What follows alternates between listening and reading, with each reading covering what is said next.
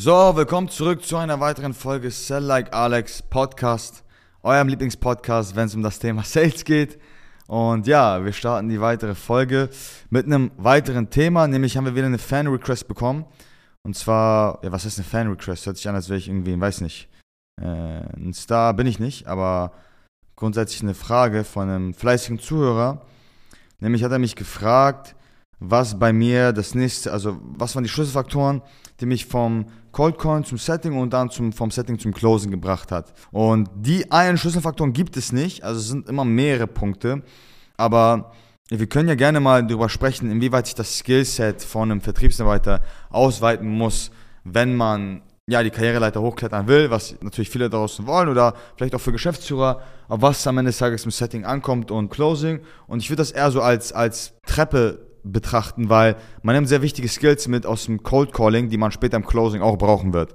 Und zwar fangen wir damit an beim Cold Calling. Also beim Cold Calling an sich, per se, ist ja der wichtigste Skill, wie ich finde, Resilienz. Das heißt, was meine ich mit Resilienz? Es ist das stetige Wiederholen von stumpfen, stupiden Prozessen, die aber am Ende des Tages irgendwo nachweislich auch zum Erfolg führen. Das heißt, Cold Calling ist ein super Geduldstraining für die meisten Leute da draußen. Das heißt, die Eigenschaft, die im Cold Calling nun mal kriegt oder, oder euch trainiert, ist A, wie geduldig seid ihr, wie oft könnt ihr mit Negativität umgehen und ihr braucht super kleine Milli-Pitches. Was meine ich mit Milli-Pitches oder Mini-Pitches?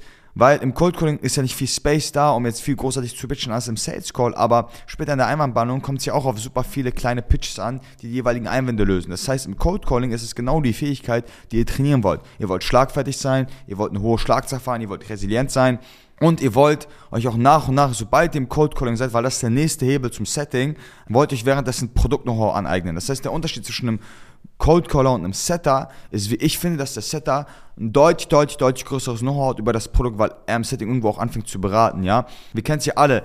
Der simpelste und einfachste Verkaufspitch ist es, am Ende von einem Gespräch den Interessenten zu fragen, hat dir das was gebracht? Die Antwort ist ja. Alles klar, stell dir vor, wir machen das x-mal in x Zeitraum. Wird dir das was bringen? Ja, okay, los geht's. Das ist, der, das ist das Verkaufen über den Beraterframe. Das heißt, ihr benutzt per se keine Sales-Technik, sondern ihr beratet die Interessenten, guckt an, was ist ihr Problem, erklärt ihnen logisch, wie sie ihr Problem lösen können, baut dabei super viel Expertise auf, wirkt wie jemand, der ganz genau weiß, was er da tut. Und am Ende des Tages ist es ja logisch, dass die Interessenten das dann einkaufen wollen. Also wenn ich irgendwann anfangen will, ähm, ja, in in den Kryptomarkt zu gehen und ich bei einem Krypto-Coach beispielsweise sitze jetzt in einem Call, also jetzt äh, geschweige denn, ich würde das niemals kaufen, aber angenommen, ich bin jetzt zu frei und sitze bei einem Krypto-Coach, dann wäre die beste Art und Weise, wie er mir klar machen würde, dass, dass ich das beim kaufen sollte, ist mir die ganze Zeit zu erklären, was für ein Know-how er hat, über die gesamte Marktlage, was er in der Vergangenheit gemacht hat, ja, welche Coins funktionieren, welche nicht funktionieren, mir vielleicht ein, zwei Free Nuggets mitzugeben und zu sagen, hey, kauf den Coin und dann kaufe ich den Coin und dann sehen wir uns in zwei, drei Monaten wieder und dann auf einmal hat der Coin was gebracht,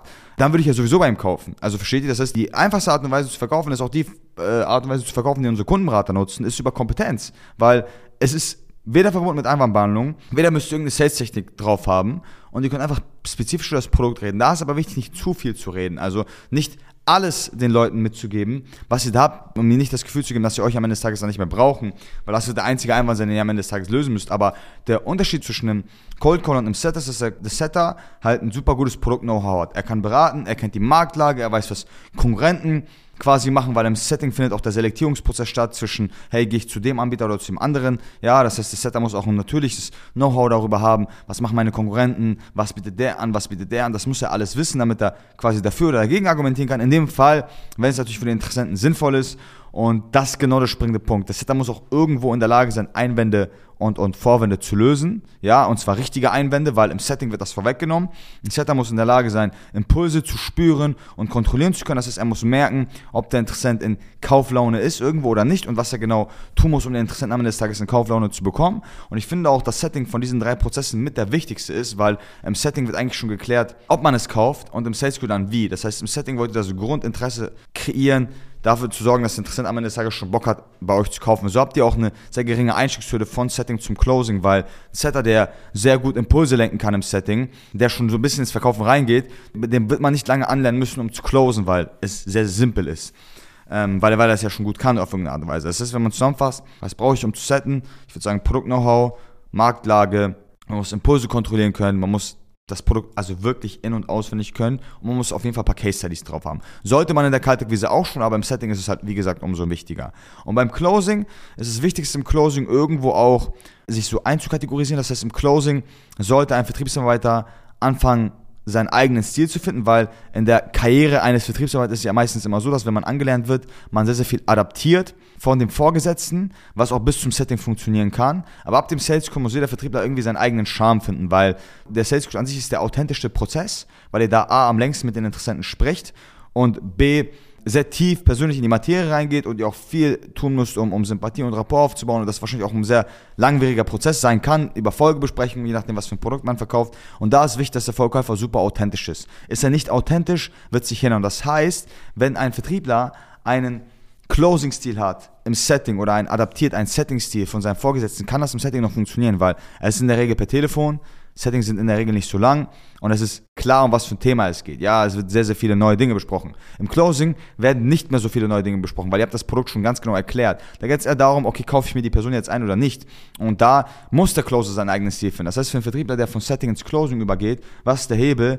Aufhören zu kopieren und wichtig, seine eigene Art und Weise zu finden, wie er es macht. Das heißt, aufhören, die Floskeln vom vorgesetzten Vertriebsleiter, Geschäftsführer zu, zu kopieren aufzuhören, äh, irgendwelche Floskeln zu, zu nutzen, sondern seinen eigenen Weg und Stil zu finden, grundsätzlich. Und das ist genau wichtig in dieser Materie. Deswegen würde ich jedem raten da draußen, wenn er ins Closing geht, eigentlich folgende Journey durchzuleben. Also im Closing braucht ihr eigentlich grundlegend folgende Dinge. Ihr müsst in der Lage sein zu erkennen, wann Impulse hoch und wann sie niedrig sind. Es ist immer ganz logisch, die Interessenten kommen ja ab einer gewissen Phase in einem Sales Call, je nachdem wie gut es macht und je nachdem wie warm die Leute sind, ja irgendwo in Kauflaune. Das heißt, sie haben Kaufimpulse. Kaufimpulse sind Fragen, die würden die Leute nicht stellen, wenn sie nicht im Kopf schon gekauft hätten. Und es ist offensichtlich, wenn jemand in dem Moment eine Frage stellt, dass er dann logischerweise in dem Moment auch ready to buy ist. Ist ja klar. Aber ihr müsst auch verstehen, wann ist der Interessent oben mit dem Impuls, wann ist er unten und wie kann ich die Impulse lenken. Zum Beispiel, wenn ein Vorwand gebracht wird und gesagt wird, ich will mir das Ganze nochmal durch den Kopf gehen lassen, wo ist der Impuls? Richtig logischerweise unten, er will es nicht kaufen. Wohingegen er noch bei fünf Minuten oben war und er gefragt hat, okay, wie kann ich es zahlen? So, und der springende Punkt ist, dass genau da verstehen muss, wie man quasi Impulse lenkt und sie steuert. Impulse werden nicht aufgebaut, wenn ich mit Interessenten anfange, darüber zu diskutieren, warum er eine Nacht drüber schlafen will. Weil wenn ich den Interessenten frage, wieso willst du eine Nacht drüber schlafen, was wird die Antwort sein? Er wird logischerweise nur Gründe nennen, warum er eine Nacht drüber schlafen will. Das heißt, wie ich den Impuls wieder hochschufen kann und es in meiner eigenen Hand habe, weil ich die Impulse lenken kann, ist es wichtig, dann weitere Benefits in dem Fall zum Beispiel zu bringen oder ähnlichen Pitch zu bringen wie davor, weil das den Impuls ja hochgeknallt hat. Und das ist die Nummer eins Fähigkeit für einen Closer da draußen ist es, Impulse zu verstehen und B sie zu lenken. Verbal als auch nonverbal, anhand der Gestik und Mimik. Sitzt jemand extrem weit nach hinten, vorgebeugt, sitzt schräg zu euch, hat er logischerweise nicht die Aufmerksamkeit, als wenn er vorgebeugt gegenüber von euch sitzt und euch ganz gespannt zuhört, was ihr da sagt. Das heißt, Impulse finden auch nonverbal statt. Und das ist erstmal die Fähigkeit, die ein Vertriebler lernen muss dann ist es das richtige Abwickeln. Da machen die meisten Leute noch riesige Fehler. Die meisten Vertriebler hören ein Kaufsignal und schicken dann direkt das Angebot raus und erwarten dann, dass das Ding bestätigt wird.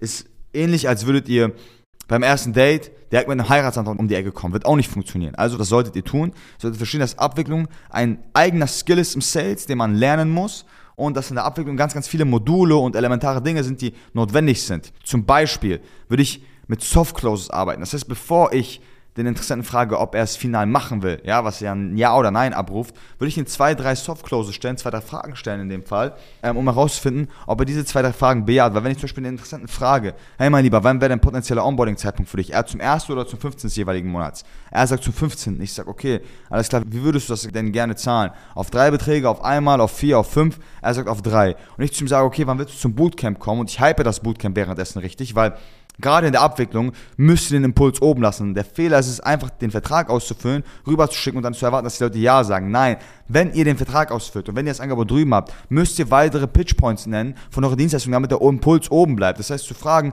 hey mein Lieber, wann willst du für ein Bootcamp vorbeikommen? Willst du lieber erste Januarwoche oder eher im Februar? Wenn er dann sagt, ich würde im Februar zum Bootcamp kommen und er offensichtlich mit ihr einen Bootcamp-Termin ausmacht, was hat er dann automatisch gemacht? Nämlich die Dienstleistung gekauft, weil wird er nicht mit mir anfangen zu arbeiten, wird er keine Bootcamp-Woche im Februar ausmachen. Und erst dann würde ich ihn fragen, lieber Interessent, alles klar, passt also, also lass uns das machen. Und nicht vorher, wenn er fragt, wie kann ich zahlen? Ja, auf drei Beträge wollen wir das machen.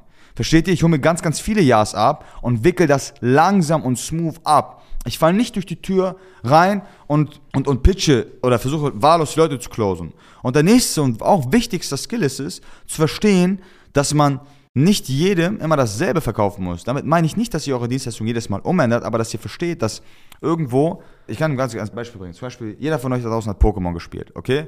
Pokémon. Was haben wir bei Pokémon gelernt? Bei Pokémon ist eine wichtige Sache, nämlich, wir haben ganz viele verschiedene Pokémon. Wir haben ein Wasser-Pokémon, ein Feuer-Pokémon, ein Blatt-Pokémon, okay? Und offensichtlicherweise kann ja kein Feuer-Pokémon ein Wasser-Pokémon bekämpfen, weil Wasser ist natürlich im Vorteil gegenüber Feuer, okay? Und ähnlich ist es beim Pitchen. Das heißt, wenn ihr anfängt, die Leute zu pitchen, habt ihr einen universalen Pitch. Der dreht sich bei uns zum Beispiel, angenommen, ich bin Recruiting-Dienstleister, ich rede über Funnels, ich rede über das, das, den Fußabdruck über Facebook, über das Targeting, ich rede über den Film, ich rede über ja, Employer Branding und Arbeitgebermarkenaufbau. Ich erzähle dem Kunden, was wir alles zu machen.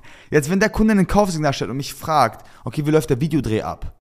Was habe ich dann gemerkt? Er findet den Videodreh besonders interessant. Ergo, der Videodreh in dem Fall ist das Wasser-Pokémon, der interessanten Feuer-Pokémon. Das ist ja herausgefunden, was natürlich effektiv gegenüber meinem Interessenten ist. In dem Fall. Ja, ich hoffe, ihr denkt nicht, ich bin alle verrückt, dass ich dieses Beispiel bringe, aber grundsätzlich. Ja, das heißt, ich habe gemerkt, dass es effektiv gegen den Interessenten ist. Das heißt, wenn ich in der Einwandbahnung bin, über was rede ich dann logischerweise? Viel über den Videodreh, weil das hat den Impuls geweckt. Okay? Die drei kernrelevanten Faktoren sind super wichtig im Sales. Ihr müsst wissen, wie ihr abwickelt, wie lenke ich Impulse, ja, und was ist der effektive Pitch gegenüber meinen Interessenten. Und dadurch, dass es ein super individueller Prozess ist, ist es nicht sinnvoll, alles runterzuskripten, weil wenn ihr alles runterskriptet, habt ihr immer dasselbe Wording. Ihr verkauft jedem dasselbe, ihr geht null auf die Leute ein und ihr habt es nicht in der Hand, ob der Impuls bei dem einen hoch oder runter geht. Klar, ihr sagt zwar immer dasselbe und irgendwo wird auch euer Pitch den Impuls steigern, aber ihr wisst nicht, wie wenn der Impuls unten ist, ihr nochmal hochhebt. Das heißt, lieber anstatt ein Skript zu lernen, würde ich mich auf diese drei elementaren Dinge fokussieren und diese drei elementaren Dinge meistern, weil das ist quasi mit das Wichtigste im Verkaufen. Und ich würde auch mega wichtig, was am Ende des Tages die vierte Säule ist, ist das Thema Rapport. So, wir müssen irgendwo die Leute persönlich abholen. Ja, gerade in einem super umkämpften Markt ist es am Ende des Tages wichtig, dass die Leute auch eine persönliche Bindung zu euch aufbauen und Bock haben, das mit euch umzusetzen. Das heißt, nur die Impulse zu steuern, quasi zu wissen, was effektiv gegenüber den Interessenten ist und gut zu seinem Abwickeln, bringt nichts, wenn der Interessent denkt, ihr seid ein Arschloch und er keinen Bock hat, mit euch zu arbeiten oder zu reden. Das heißt, ihr müsst auch genug Zeit rein investieren in die persönliche Beziehung, im Verkaufsgespräch, weil am Ende das euch den Arsch retten wird. Weil wenn ihr darauf nicht Wert legt, wird am Ende so ein Satz kommen von wegen wie, ja, ich weiß irgendwie, alles passt, aber mein Bauchgefühl sagt irgendwie nein. Wenn dieser Satz kommt mit dem Bauchgefühl, heißt es, ihr habt die Leute persönlich noch nicht abgeholt. Hört dann auf zu pitchen, investiert lieber Zeit darin, dann mit den Leuten irgendwie auf einer kommunikativen Ebene zu connecten.